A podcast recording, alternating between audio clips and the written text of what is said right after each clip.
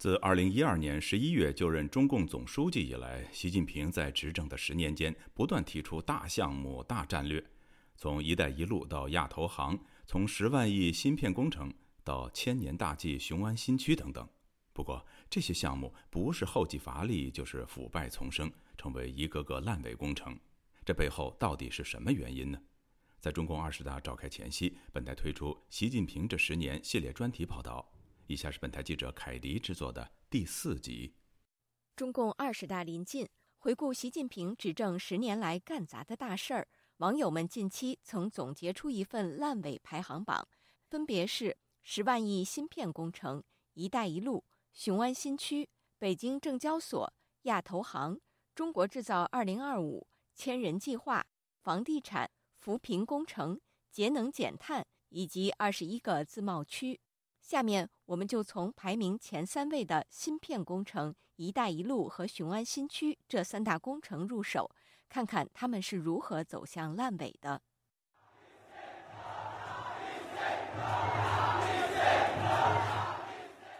今年七月九号，拥有两千两百万人口的南亚小国斯里兰卡突然一夜变天。大批抗议民众闯入总统府，总统和总理相继宣布辞职。该国正面临七十年来最严重的经济危机。而在暴动发生前四天，总理拉贾帕克萨就已宣布国家破产，这也为中国“一带一路”倡议再次敲响了警钟。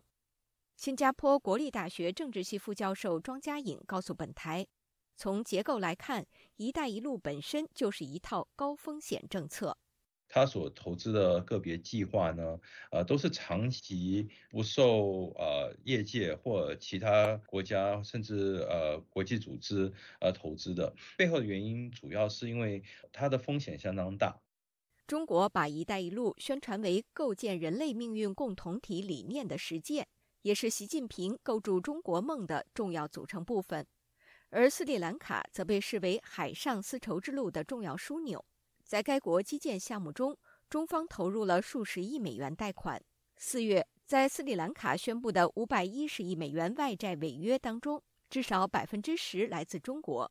该国当政的拉贾帕克萨家族和中国关系密切，推动了许多昂贵而无用的白象工程，但都以烂尾告终。二零一七年，斯里兰卡因无力偿债，将汉班托塔港出租给中国九十九年，令外界感到震惊。其实，近年来陷入中国“一带一路”债务陷阱的不只是斯里兰卡。美联社七月份报道，阿富汗、阿根廷、巴基斯坦、埃及等九国的经济也濒临破产边缘，其中除阿富汗之外，全都已加入中国“一带一路”倡议。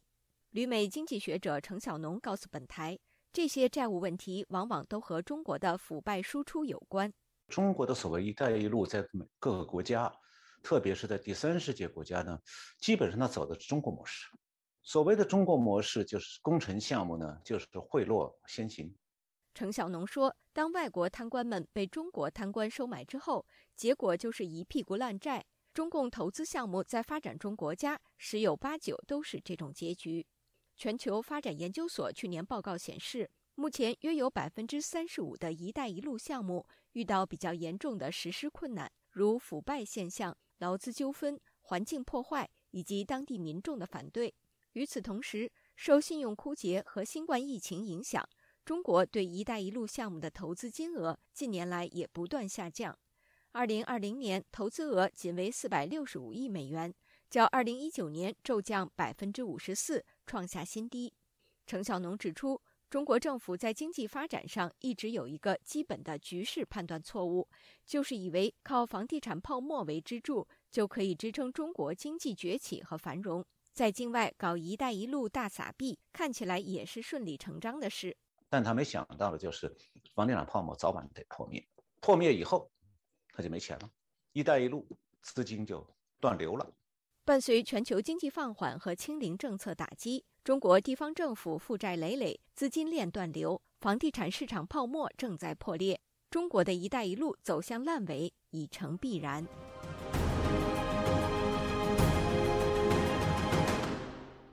日前，中共中央、国务院印发通知，决定设立河北雄安新区。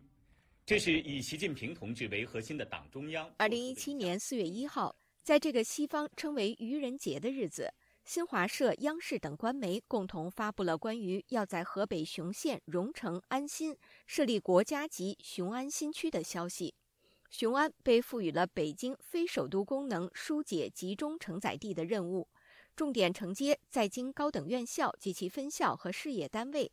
还有国家级科研院所等创新平台、创新中心。不过，五年多之后，这个累计投资超过两千六百亿元的雄安新区真的雄起了吗？曾在雄安工作过三年的李先生告诉本台：“从开始建设初期，就是第一年过去了之后，它的衰败就开始是注定的。迁过去的都是一些无关紧要的部门，当时都是敲锣打鼓都愿意过去。然后，比如说雄安那边的房子啊，包括其他的都是抢着买。”但是现在的状况是无人问津，门可罗雀，除了那些上班的人以外，就是雄安那段的高铁基本上就没有太多的人。李先生说，雄安成为鸡肋，是因为根本就没有需求。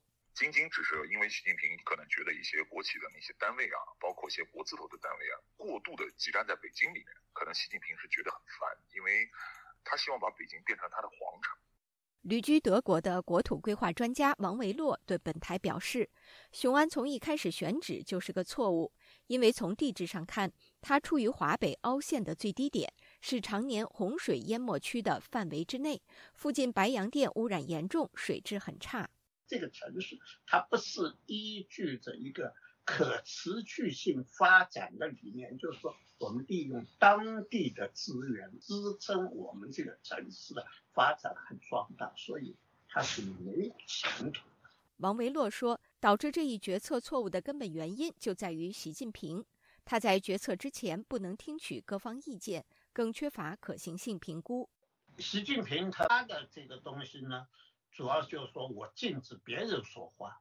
只能说好，不能说坏，这样呢就形成了他在决策的时候，他往往是听信了片面的意见，不能做出一个很理性的一个决策。二零一四年，习近平考察北京时曾说：“考察一个城市，首先看规划，规划错误是最大的浪费，规划折腾是最大的忌讳。”如果以此来衡量一下雄安新区的规划，谁该为这项耗资数千亿的浪费和折腾负责呢？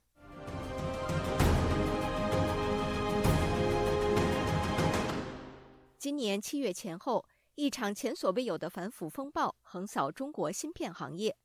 国家集成电路产业投资基金股份有限公司，也就是俗称大基金的多名高管相继被查。其中包括大基金总经理丁文武，还有大基金唯一管理人华鑫投资以及紫光集团多名高管。同时，中国工信部部长肖亚庆也因涉嫌违纪违法而落马。美国媒体彭博社随后发文指出，这些腐败问题调查是因中共最高层对于数年来投入巨额资金发展半导体行业，却仍无法取得突破，抵御美国芯片制裁而感到愤怒和挫折。过去几年，中国芯片行业一直是投资热点。其中，由中国工信部办公厅宣布成立的大基金，先后募集资金超过三千三百亿元，重点投资芯片制造业。一场席卷全国的造芯运动也随之而起。旅美资深芯片工程师李文成告诉本台，芯片工业已累积四十多年的全球化发展。是通过持续工业筛选和经济竞争逐步成功，绝非一蹴可就。概括地说，芯片工业不是靠金钱积累发展的，而是靠技术为基础的逐渐发展的金字塔。不过，这些产业界常识并不能阻止中国掀起的芯片大跃进。据官方调查，仅在2020年1到10月期间，中国新成立的半导体企业至少有5万八千家。相当于每天增添两百家，其中大部分没有任何芯片相关经验与技术，只是蹭热度骗经费。芯片大跃进的结果就是巨额损失和普遍烂尾。据中国集成电路入门网站极微网统计，二零一九到二零二零年间，包括成都革新、武汉宏芯、济南全芯等七家大型晶圆制造企业资金链断裂，先后烂尾。国有资本向这些企业投入的资金都在人民币百亿以上，但据报道，这七家企业却从未产出哪怕一片晶圆。学者程小农指出，芯片工程实际就是中央对内大撒币，对企业来讲则是天上掉馅饼。不管怎样，先接着再说，这种项目不烂尾才怪。就如果说由中央政府用政府官员的行政命令来指挥经济可以成功的话，苏联就不会垮台，那中共也不必改革了。所以，这种垂直的官僚体系来直接推动经济的害处，必然是糟蹋钱财，必然是大规模的烂尾。所以，这种计划项目越多，中国经济出麻烦的可能性越大。那么，习近平恰恰就是他只懂这个。程小农说。习近平不懂市场经济，只会搞计划体制的一套。他推动这些大项目、大战略的结果，就是加快了中国经济走向衰退。以上是自由亚洲电台记者凯迪华盛顿报道。